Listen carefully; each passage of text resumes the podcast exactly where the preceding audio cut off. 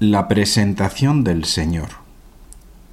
Según la ley de Moisés, cualquier madre al tener un hijo debía purificarse antes de presentar a los cuarenta días a su hijo. Normalmente era su hijo primogénito, que debe ser presentado al Señor, pero en cualquier ciudad, con la presencia de un sacerdote y con la ofrenda pertinente para los pobres en este caso de dos palomas o dos pichones.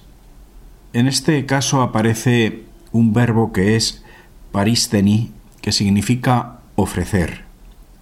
Esta palabra significa ofrecimiento total, como algunos sacerdotes en el templo de Jerusalén que se ofrecían continuamente para el servicio santo al Señor.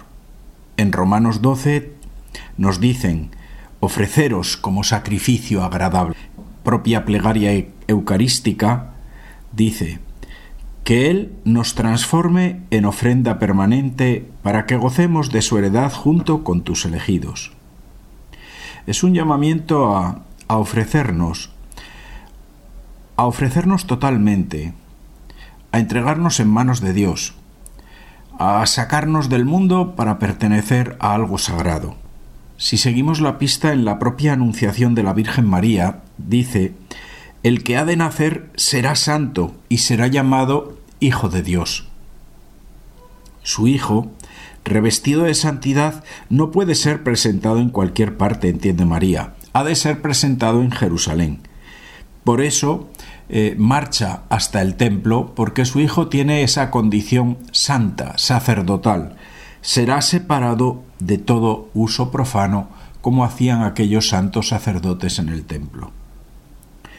El olfato de María se sigue discretamente, pero como un hilo conductor en el Evangelio, visitando a su prima Isabel, eligiendo a José, en Belén con los ángeles, pastores y magos, en la presentación de este niño en Jerusalén, en la huida a Egipto tras el arrebato de Herodes, en la vuelta a Nazaret para que le llamen Nazareno, con el joven Jesús con doce años perdido y hallado en el templo, en las bodas de Caná donde comienza el primer milagro, estando de pie a los pies de la cruz de su Hijo, presidiendo la asamblea de Pentecostés.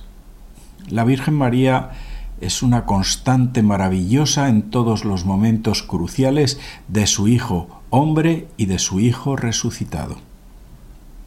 María sabe que todo es don y por eso presenta como un don lo que ha recibido a su Hijo y eso deberíamos hacer también nosotros, presentarnos a Dios con agradecimiento, como un don, presentar a nuestros hijos como un don de Dios, como propiedad de Dios, para que sean santos. Nuestro tiempo, nuestra salud, incluso nuestros sufrimientos ser presentados a Dios. Aparecen en este domingo las imágenes del anciano Simeón y la anciana Ana. Simeón que espera el consuelo de Israel. Su misión simple y llanamente es tener esperanza. Ana es esa profetisa que carga con, con una profunda soledad que representa todas nuestras soledades. Ana tenía 84 años de viuda. 84 se deriva de multiplicar 7, que es un número perfecto, por 12, que es otro número perfecto y que la multiplicación de 7 por 12 es 84, los años de, de viudedad de Ana, es decir, un tiempo completo. La vida de Ana en el templo ha sido completa, ha sido voluntad de Dios, es perfecto. Y así descubrimos tres actitudes. Primera, saber morir. Simeón ve al niño y se espantan todos los miedos a la muerte. Dice que lo único que espera es ser soltado para irse con paz y alegría. La segunda actitud sería el tener ojos para ver lo nuevo de Dios. ¿Esperaban a alguien más relevante, quizá? Pues mira, tienen ojos para ver lo simple y lo sencillo de esa escena. Un matrimonio joven con un niño en brazos. Los mismos ojos que tuvieron los pastores y los magos, el Mesías en brazos de una madre virgen.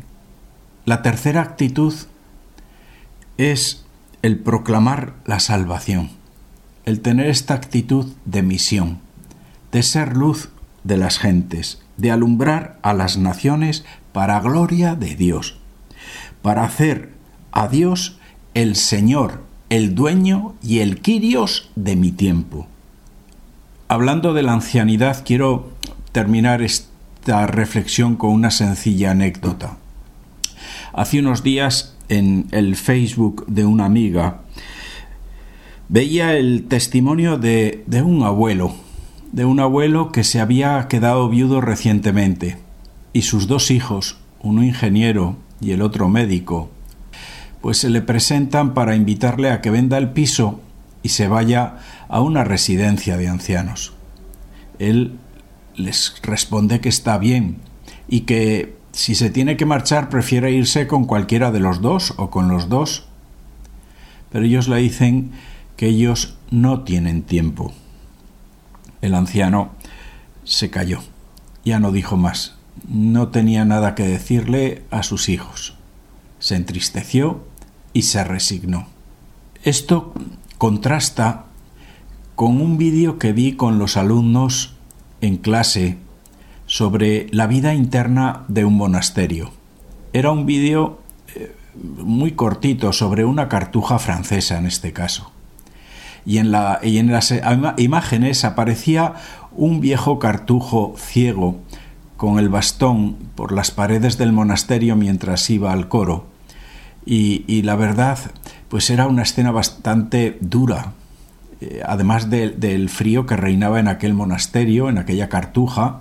Eh, era una imagen impactante, pero cuando oímos hablar al anciano monje cartujo, pues ahí nos dimos cuenta de que él había perdido también el miedo a la muerte, que se preguntaba por qué el mundo de hoy no quiere a Dios, y que dijo que ahí se sentía feliz, incluso con su ceguera, incluso con su vejez, porque estaba rodeado de hermanos. Y a pesar de la austeridad del medio, se sentía bien atendido. Pregunté a los alumnos cuál de los dos ancianos les parecía que estaba mejor atendido, cuál pensaban ellos que era más feliz en su corazón. Y sorprendentemente, pues todos vieron que la, que la lectura de la vida tiene otra mirada, tiene otro ángulo, tiene otra perspectiva. Cuando el Señor está, los ojos ven algo que el mundo es incapaz de ver.